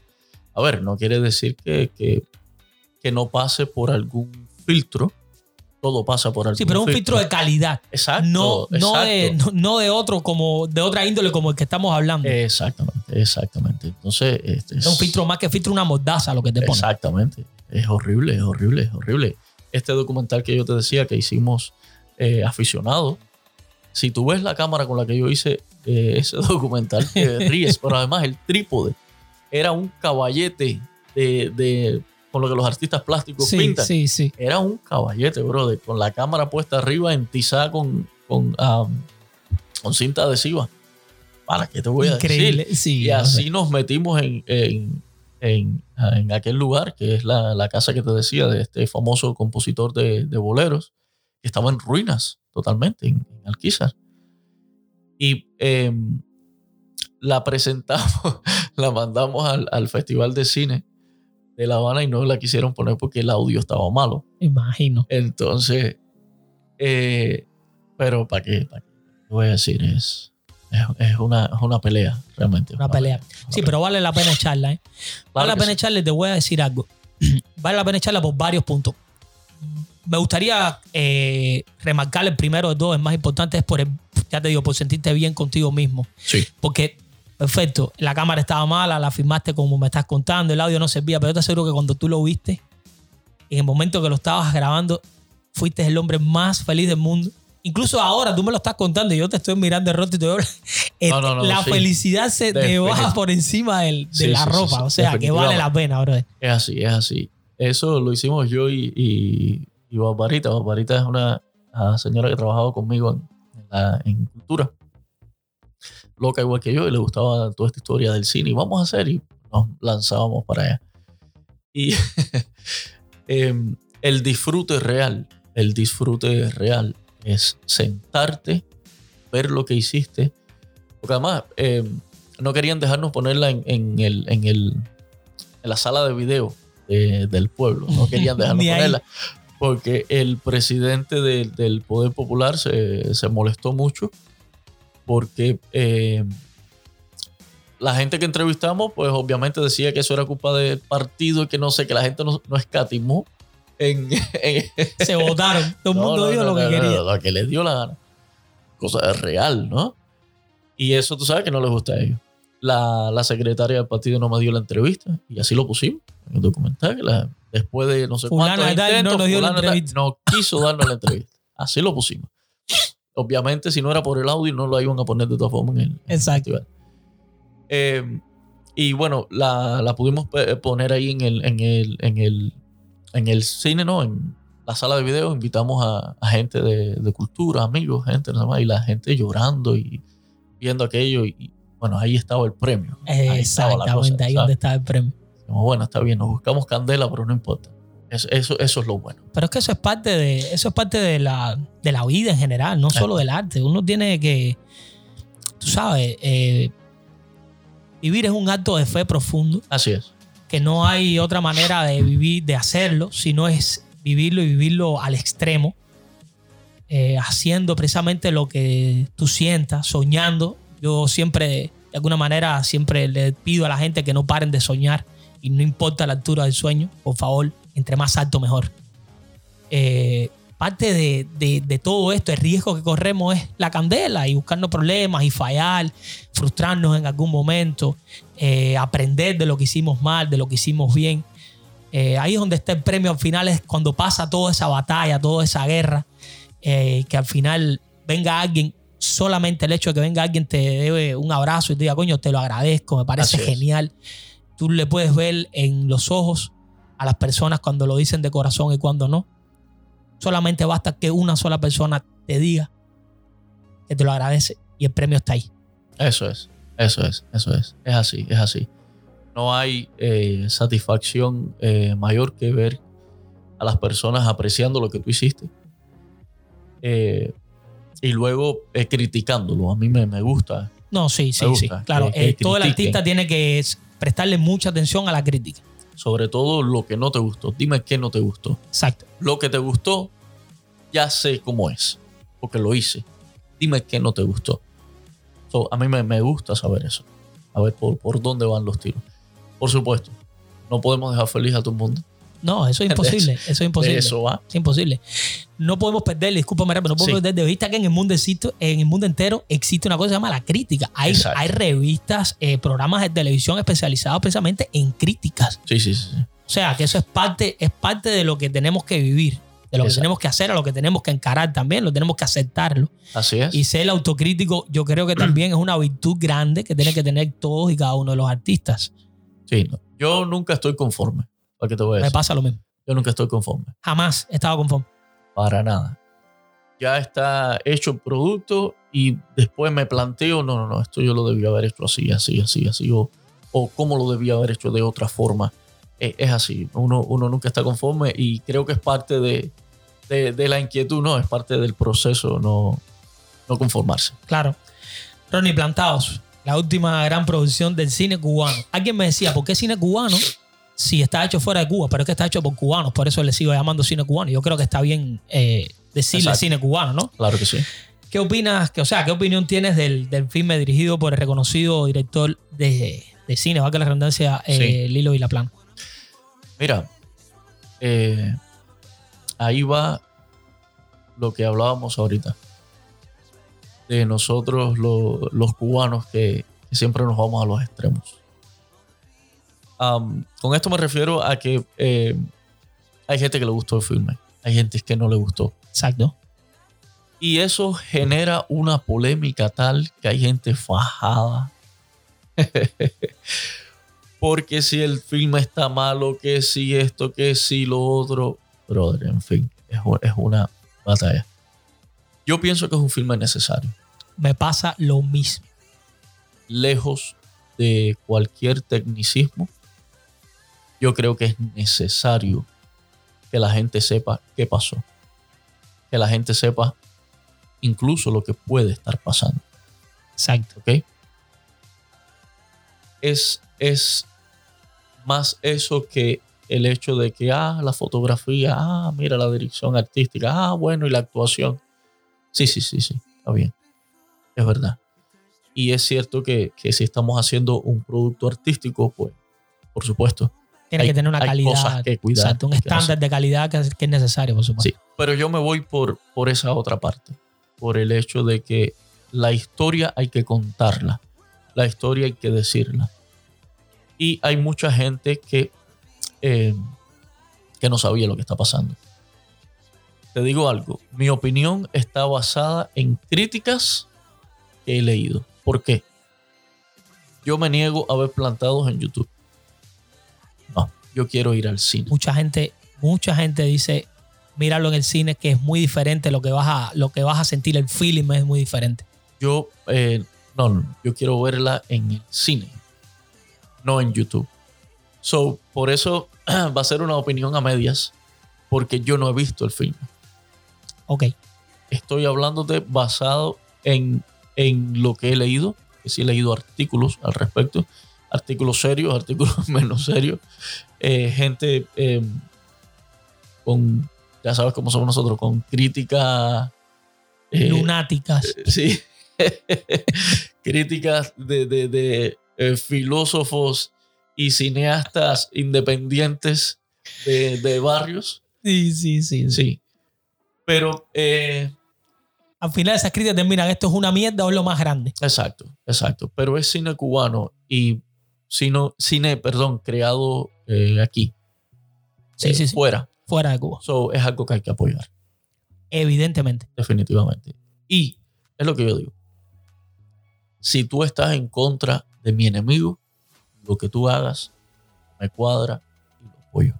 Me guste o no me guste. Me cuadra y lo apoyo. Ahí es donde está el punto, ahí es donde está el punto.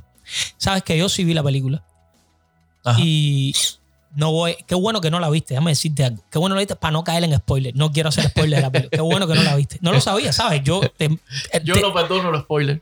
Yo no lo perdono.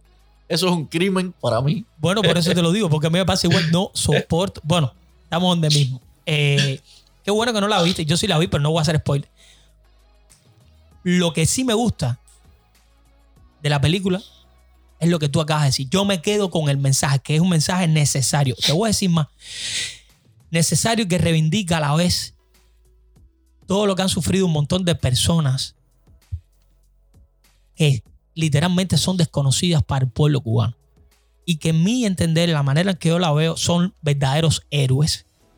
Personas que se entregaron completamente a una causa, que pasaron por un montón de cosas bien duras. La película tiene escenas durísimas, que te pueden gustar o no cuando las veas, quizás por actuación o dirección, pero eso ya es caer en lo mismo que estamos hablando Exacto, anteriormente y ese no es el punto aquí. Eso no es- Eh, yo tengo mi, mi criterio personal de la película en ese punto y este que te estoy dando que es, que es necesario. Yo tengo un amigo que me llamó y lo quiero contar a modo de, de anécdota.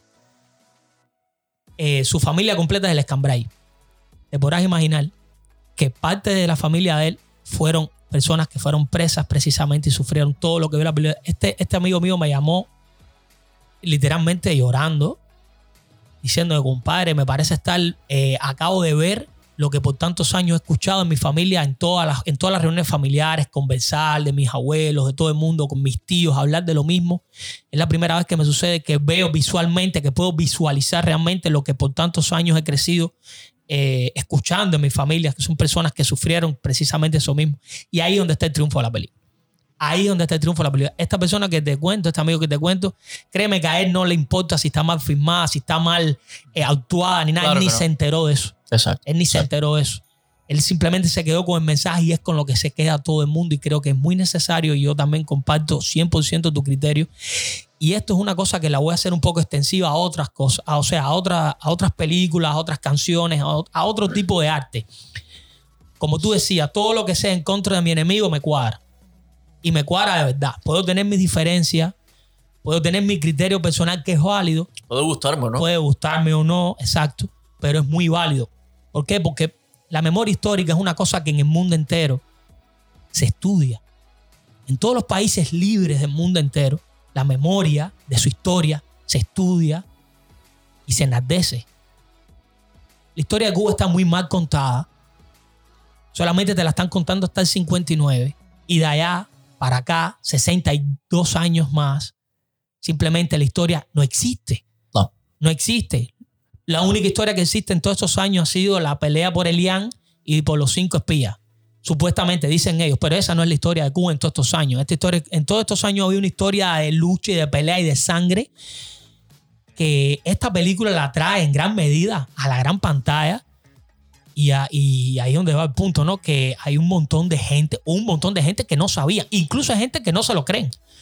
Y esto es bueno porque ha llevado a que vayan a estudiar, a que lean, a que se investiguen, a que entiendan que sí pasó y como tú decías, que puede estar pasando si no es que está pasando. Así es. Mira, yo me leí no hace mucho am, que no había tenido la oportunidad de hacerlo. Antes que Anochezca, de eh, Reinaldo Arenas. Y eh, tiene que ver con esto. Reinaldo también era un poeta eh, y escritor cubano excelente. El tipo era un monstruo. Muy bueno, muy bueno, muy bueno. Y también sufrió estas vejaciones. Era homosexual, además. Y eh, estuvo preso en la cabaña. Bueno, en fin. Esto, eh, que te cuento, estoy convencido de que va a ser un guion futuro para una película. A pesar de que hay una película que se llama así antes que Anochezca, yo estoy empecinado que quiero contar la historia de Reinaldo de otra manera. Tú sabes, de, una manera que eh, diferente a como, a como ya lo hicieron. Eso, te digo, eh, estoy, tengo planes de trabajar en un guion para un filme sobre eso, sobre la, vida de, de Reinaldo y, todo ese avatar eh, para llegar a, acá y no sé qué. y, tiene que ver con eso, con, eso que tú dices, con um, es también una, historia de, de, de, de incomprensiones, de, gente que dice, no me da la gana, estoy de acuerdo contigo, no lo estoy punto. ¿Por qué, ¿Por qué me vas a, a, apabullar? No quiero estar de acuerdo contigo, no lo estoy. So, um, sí, es importante que, la gente sepa. Es importante que la gente sepa porque lo que se vende de Cuba es el, uh, la salsa, el, la conga, la sabrosura, eh, lo rico de la isla, ¿no? Y, hay mucho detrás de eso. Hay mucho, mucho detrás de eso. Y se ha visto reflejado en, el cine cubano, se ha visto eh, reflejado en el cine cubano, definitivamente. Sí, yo sé que sí. De hecho, ya te decía, eh, no, esta película ha traído a, la palestra pública, ¿no? Todo el debate, como tú decías, hay, hay opiniones de todos tipos. Pero yo no la van a poner aquí en. sí, sí, yo sé que la van a poner aquí. La voy, Estoy esperando con ansias. La voy a ver, la voy a ver. Sí.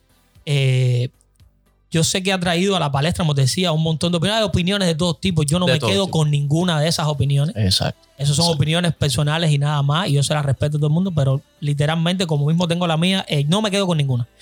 Sí me quedo con el, con el mensaje directo de la película y con lo que están mostrando visualmente y sobre todo es la parte que más me importa, la que más, la, que más me importa y la que más me gusta. Y es que la película se puede ver en Cuba.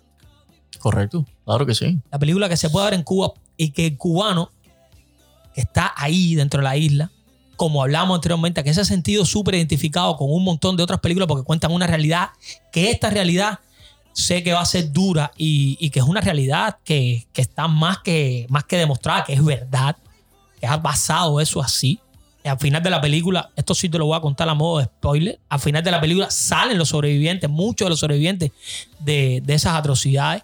Eh, me recordó mucho ese momento como, como por ejemplo, ahorita que te hablaba de Rescate de Soldado Ryan, eh, después sale una serie que se llama Bandos Brothers y otra que se llama Pacífico. Que al final de, o al final o al principio, no recuerdo, siempre salen los sobrevivientes de los eventos que se cuentan y eso le da un acote eh, brutal, ¿no? A la historia que se está contando, le da una, una personalidad tremenda, es que, que estén ahí. Y es un momento bien bonito de la película.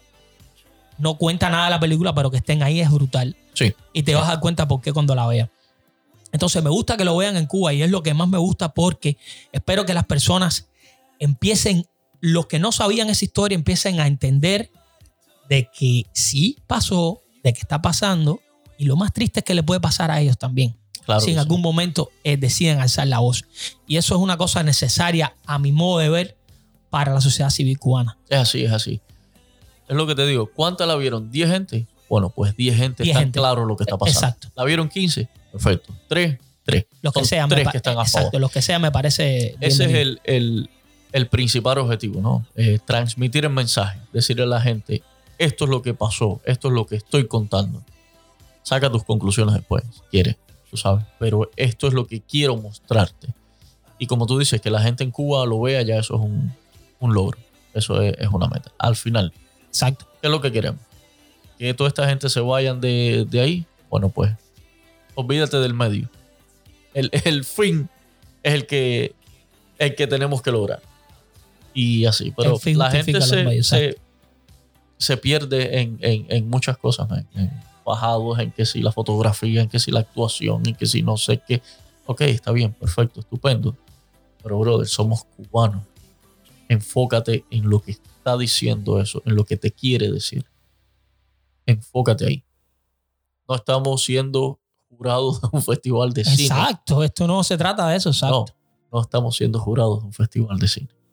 y aparte, un tema tan serio, una cosa tan delicada, tan sensible. Eh, no, no, yo creo que hay un montón de cosas ahí que no caben, que están de más. Exacto. Que a mi modo de ver están de más. Pero bueno. Ronnie, ¿cómo ves el futuro del cine cubano? Escúchame. Dentro y fuera de Cuba. Creo que en ninguno de los dos lugares hay el, el apoyo suficiente al, al cine cubano. Eh, lo hablábamos ahorita fuera de, de micrófono. Me contabas de, del presupuesto que le habían, eh, del dinero que tenía eh, plantados ¿no? para, para hacerse el filme. Y, uh, y, cuando me decías eso, yo pensaba, decía, bueno, aquí hay grandes empresarios cubanos en los Estados Unidos. Hay gente Grandes. Con, con mucho dinero que pudieran eh, apoyar más a, a, los creadores cubanos. Y eso no pasa. Eso realmente no, no pasa. Lo que más se difunde es la música comercial cubana. Y llamarle música es una generosidad del carajo de mi Pero sí. Pero es eso. Es, es esa falta de, de, de, de, apoyo, esa falta de decir, coño, esto es bueno, esto vale, vamos a, a, a venderlo, vamos a hacerlo. Eso falta, eso, eso falta. Casi siempre se van por lo fácil, por lo, lo, lo seguro, diría lo yo. callejero, Exacto. lo, lo seguro, lo, lo, que sabes que te va a dar 20 pesos. De retorno. Exacto. Y por supuesto, todo se hace por dinero, ¿no? Pero si no lo haces, no sabes si vas a ganar dinero. Eh, ahí es donde está el punto. So, eh, es el, eh, la historia de, de lobo, eh, el, el, hombre lobo del hombre, ¿no? sí, sí, sí. El cubano es el hombre lobo del cubano. Ahí es donde, donde está la cosa. Y en Cuba sucede algo parecido. O no hay presupuesto, o no, este guion no sirve, o mira, no, no puedes decir esto. Terminas haciendo cine independiente, con pocos recursos. Con una cámara amarrada un trípode. Feliz. Feliz. Pero eh, anónimo. Exacto. You know?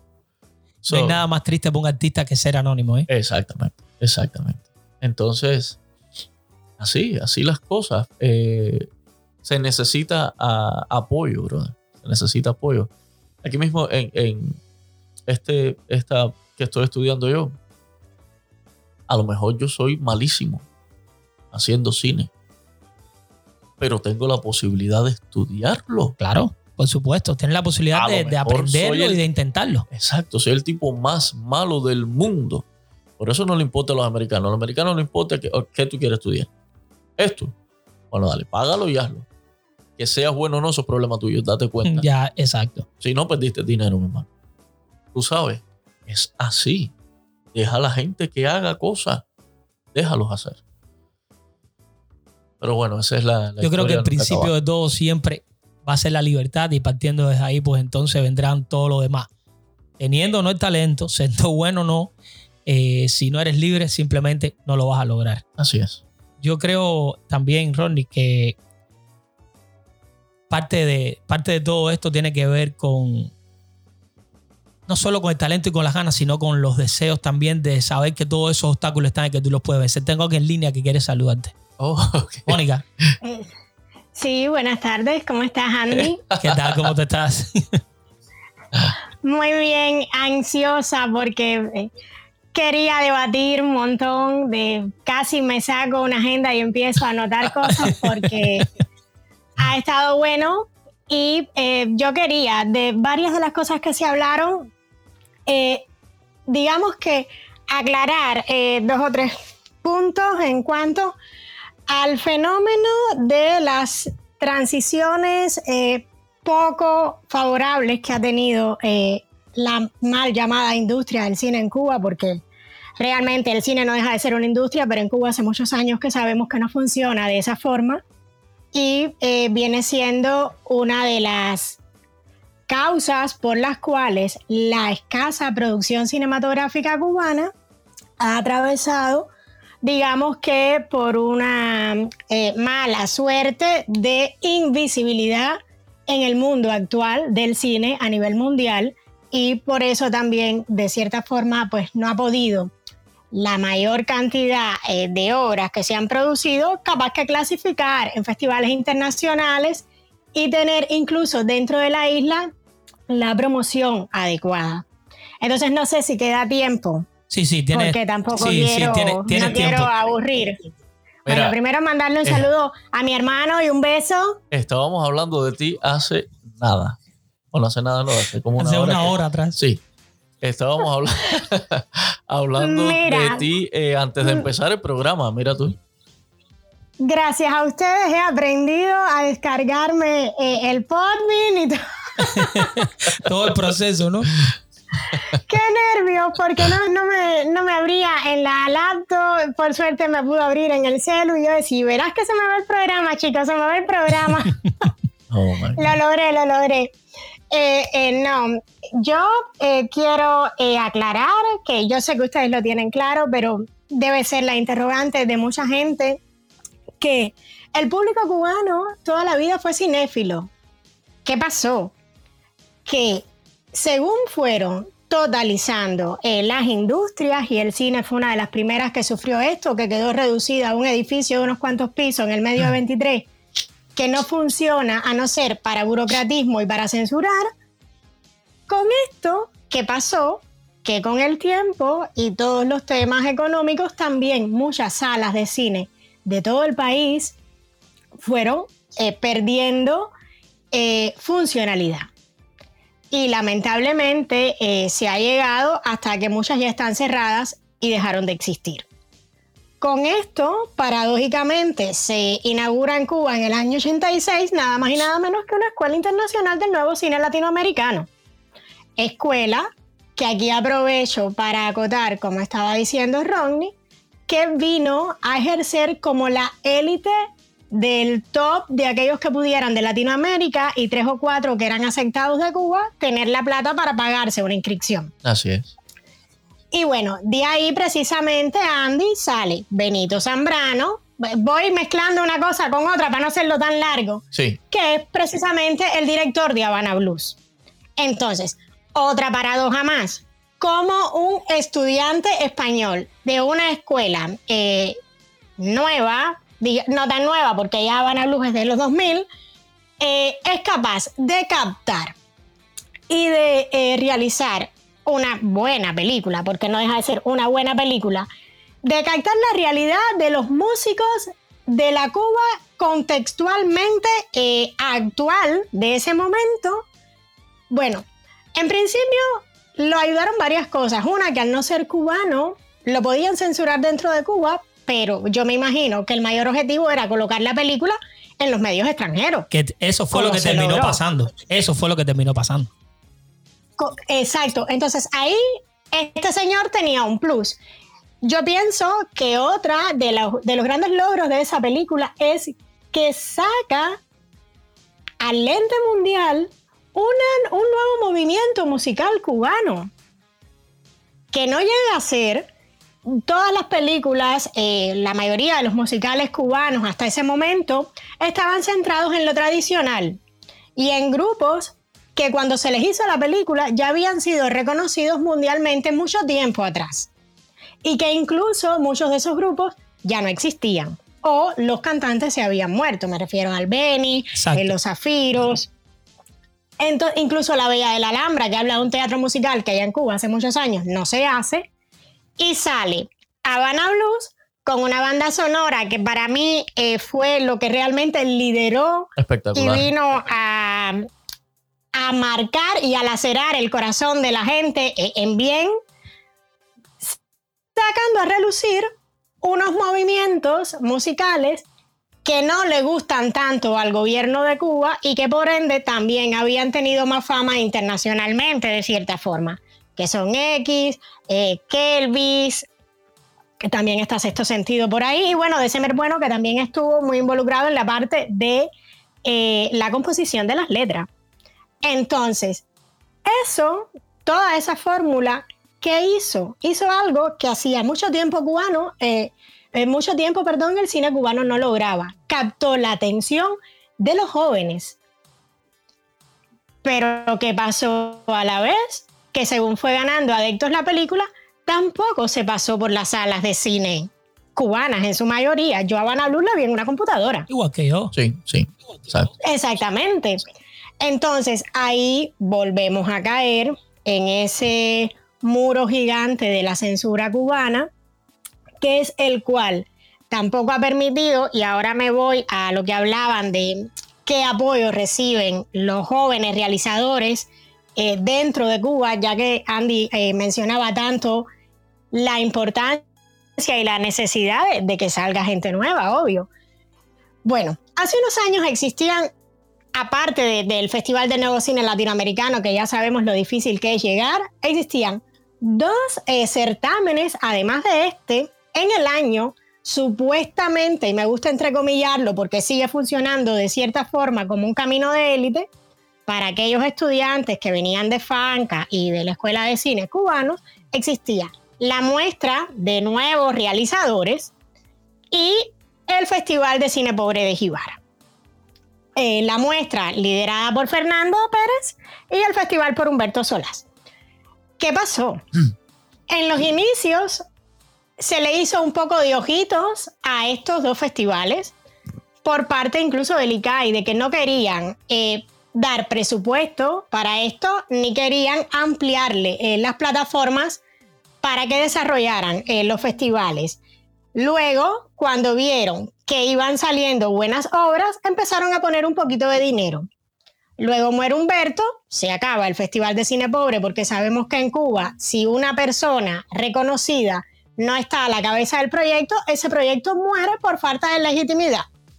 Así es. Porque allá solo se legitiman los nombres, no se legitima el talento.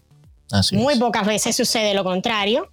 Entonces, luego la muestra se fue convirtiendo en una plataforma contestataria, y ahora voy a poner ejemplos, que empezó a ser eh, como la piedra en el zapato del ICAI. Un zapato que toda la vida ha venido bastante apretado y del cual también sufrió Titón y sufrieron todos los grandes, Pineda Barnet también lo sufrió muchísimo en la censura. Entonces, bueno, al punto de que la muestra, este año que pasó, eh, fue cancelada. Y fue cancelada por el simple hecho de que unos jóvenes le habían hecho un documental a Mike Porcel, que es un gran músico y compositor cubano, que la dictadura erradicó, silenció y borró de las mm. listas. Y bueno, ya eso provocó que primero les aceptaran que desarrollaran el documental y luego se lo, le negaron la, la apuesta. Con esto, a la vez, se formó ante, el año anterior a esto, en el 2018 me parece que fue, otro conflicto con otra propuesta de, con de Jimmy Ramírez, graduado de la Escuela Internacional también, cubano de San Antonio de los Baños, con la famosa eh, película que luego fue un crowdfunding y que se pudo hacer con presupuesto mexicano, Quiero hacer una película donde se usaban unas imágenes de Martí que simplemente a la censura no le gustaron y pues también le eh, boicotearon eh, el proyecto y también fue expulsado de la muestra.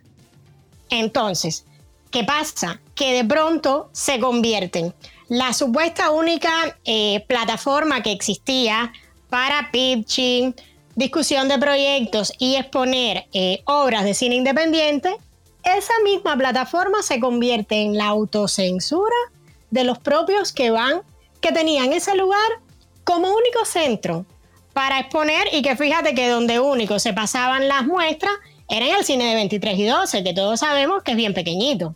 Sí. O sea, ni siquiera era realmente, era más bien como siempre la mayoría de, de las cosas que hace Cuba para vender al mundo que sí damos estos espacios, pero realmente no damos ningún espacio.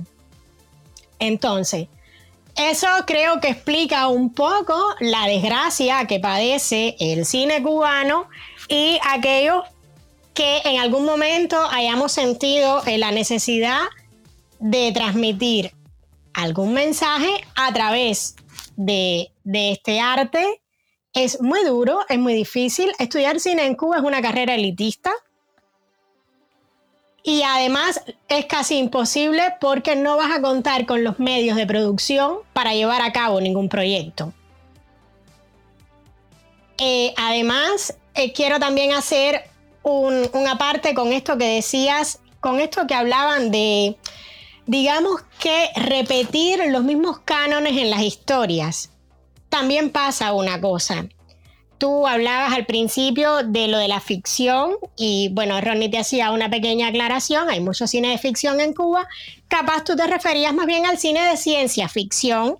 Y esto es bien interesante porque esto está asociado también a la censura y también a la falta de sponsors y de presupuesto con el que cuenta el país, porque existen muchos buenos guionistas aún eh, de cine en Cuba y muchos buenos narradores cubanos que podrían perfectamente adaptar eh, literatura y cuentos que son eh, geniales a la pantalla grande.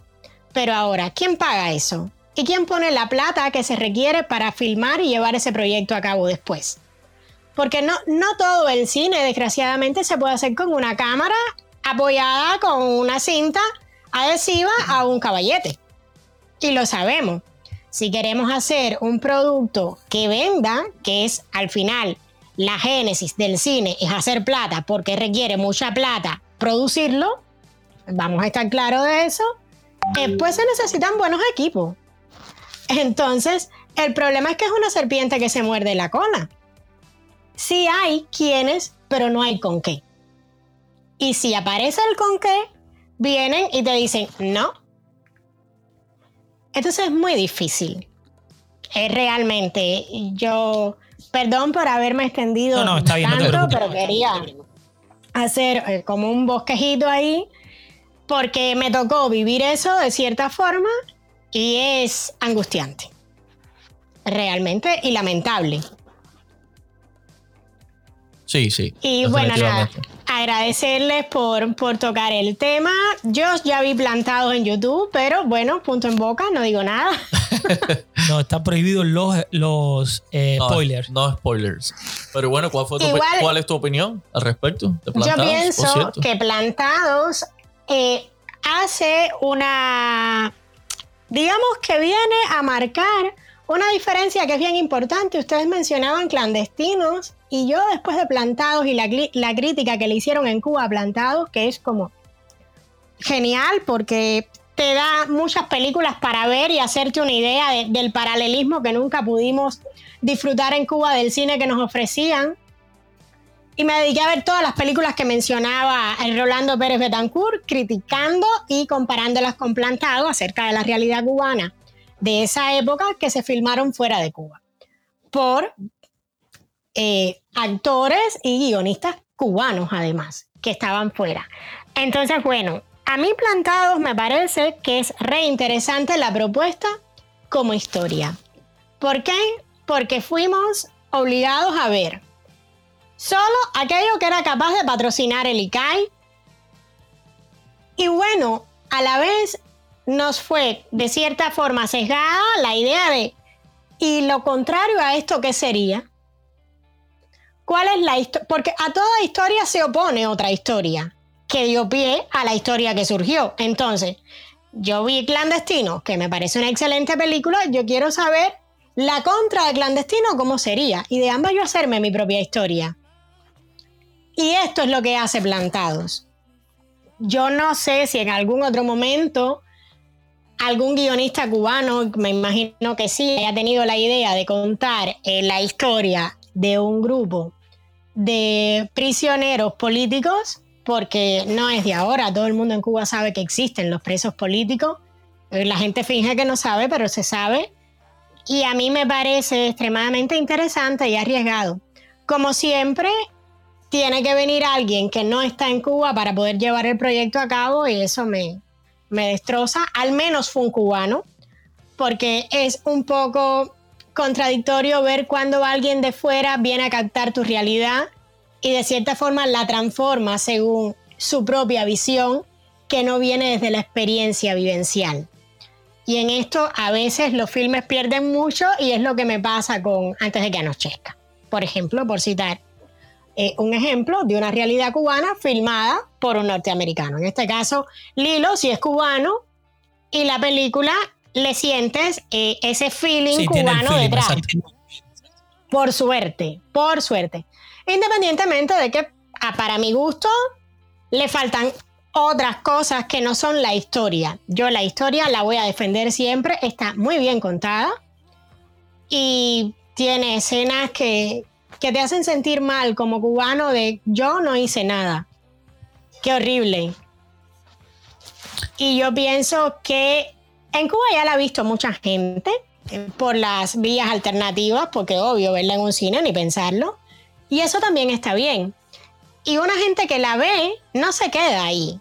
Se la pasa a cinco y seis más. Y eso está bueno.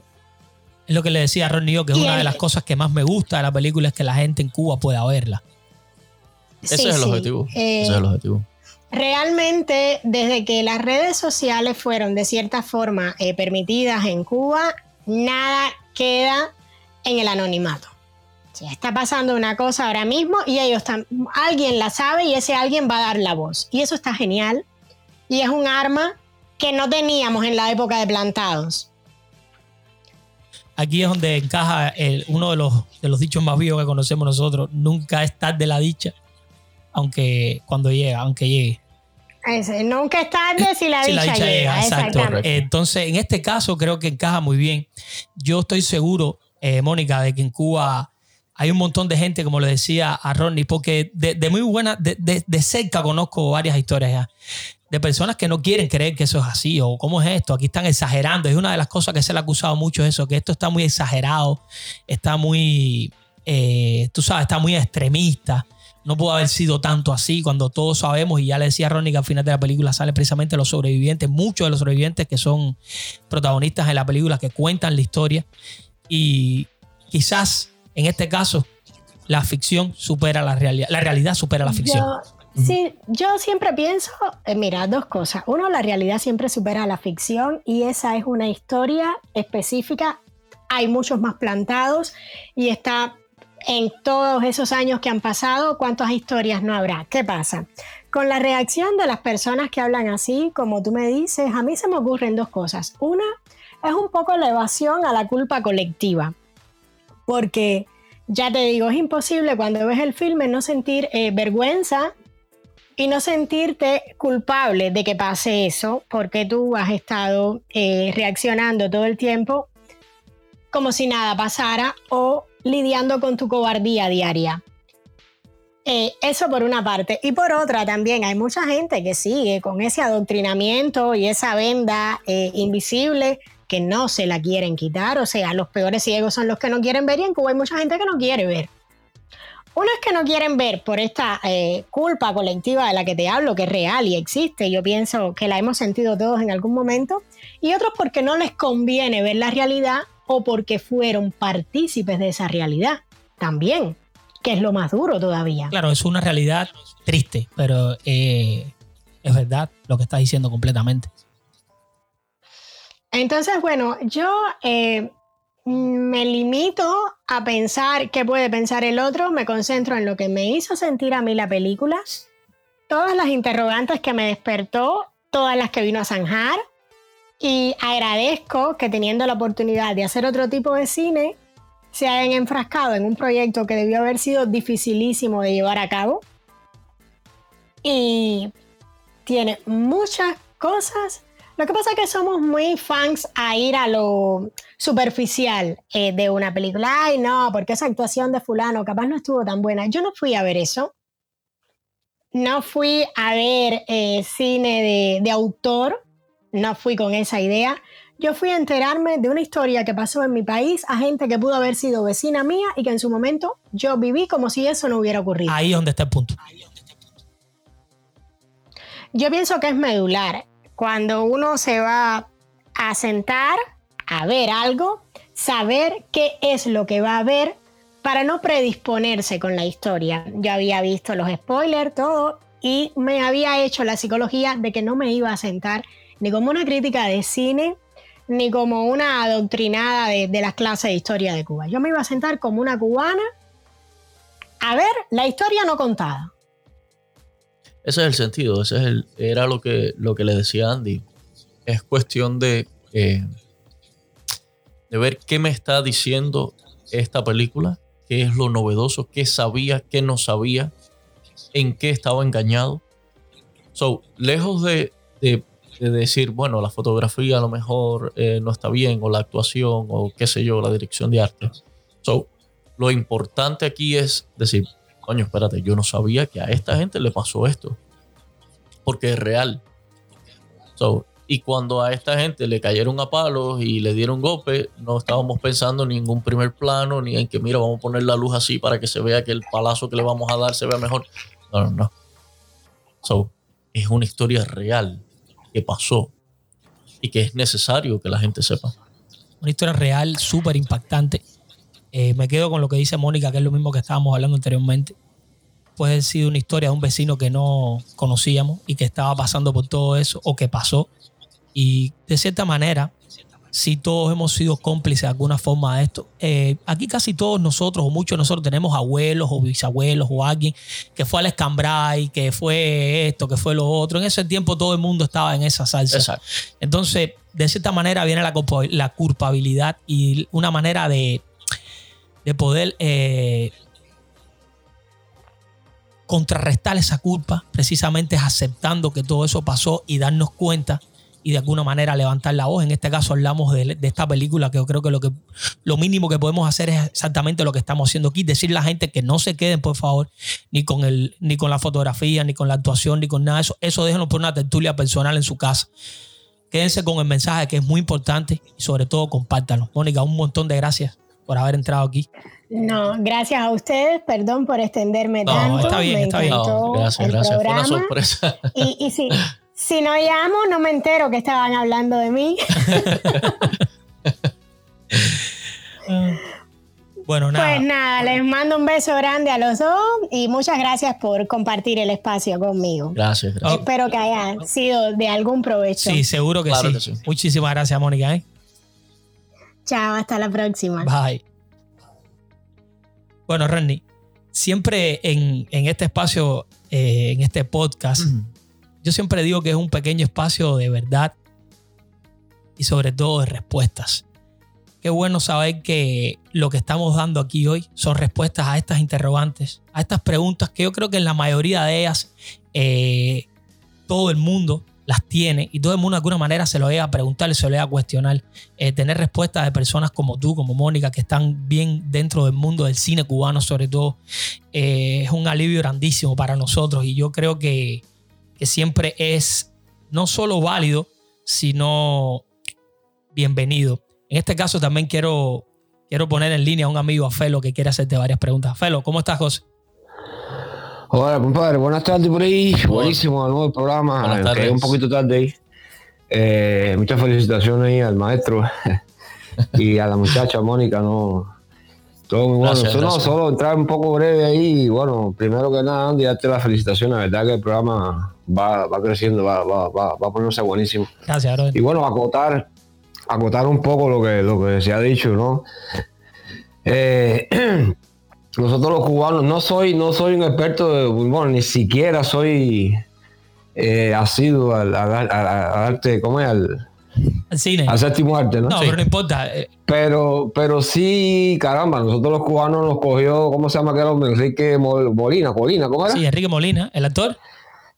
No, no, no, el de 24 por segundo. Colina, Colina, Colina.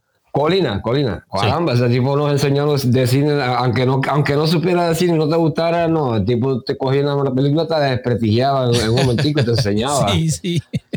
sí. Y yo creo que, que eso más o menos, eh, sí, ha pasado, ¿no? Pero eh, yo también cometí el error, caí en la tentación de ver la película en YouTube, pero he prometido que en cuanto salga aquí en Tampa voy al cine de cabeza y e incluso hice mis donaciones por allá en, un website que hicieron para apoyar a, aquello por allá. Y, y sí, eh, como tú decías, lo hemos hablado, ¿no? Hay que quedarse con el mensaje eh, muy, a, muy a tono con todo lo que está pasando ahora. Eh, y compartí con un muchacho que sabe mucho, te lo comenté, sabe mucho de esto, no voy a mencionar el nombre porque está en, la, está en el boom ahora Y sí, el hombre hacía sus críticas y sus cosas, pero todos coincidimos que es el mensaje, ¿no? Lo que, lo que llegó. Y sí tenía la misma pregunta para para Ronnie, ¿no? Tengo un buen amigo en España, Waldo Capote, no sé si lo has oído mentar, el hombre, un cineasta de, de ¿cómo se llama? De videoclip y cosas así, y apagado también, todo en el mundo entero, pienso yo, y en Cuba, muchos talentos cubanos que desafortunadamente se han perdido por, por ese esa llave que, que han cerrado, ha cerrado este régimen, ¿no? La pregunta es, eh, ¿cómo se hace? ¿Cómo se hace para ayudar a, esos cineastas, a estos muchachos que están saliendo ahora? Porque en, toda en todas las ramas, ¿no? Siempre hay una forma de, tirar un chícharo para allá, ¿no? ¿Qué se hace para ayudar a los muchachos? Porque, por ejemplo, a los raperos, a los raperos en Cuba, por, hay lugares por, por, ahí que se les tira un cabo y más o menos se sabe que el dinero les está llegando, la ayuda, lo que sea a los rockeros también, a, los, algunos deportistas en el, en el underground, ¿no? ¿Cómo sabes de algo que se haga a los muchachos allá en, en, Cuba? No, realmente no, eh, no sé de, una vía, realmente, no, no puedo decir otra cosa. lo que sucede es que eh, los jóvenes que, bueno, y no tan jóvenes también, que estudian cine en Cuba, eh, o que quieren estudiar cine en Cuba. Eh, era lo que, lo que hablábamos ahorita, es, es algo muy costoso, porque tú sabes, el arte lleva dinero. El arte lleva dinero. Mónica decía que el cine es un arte elitista.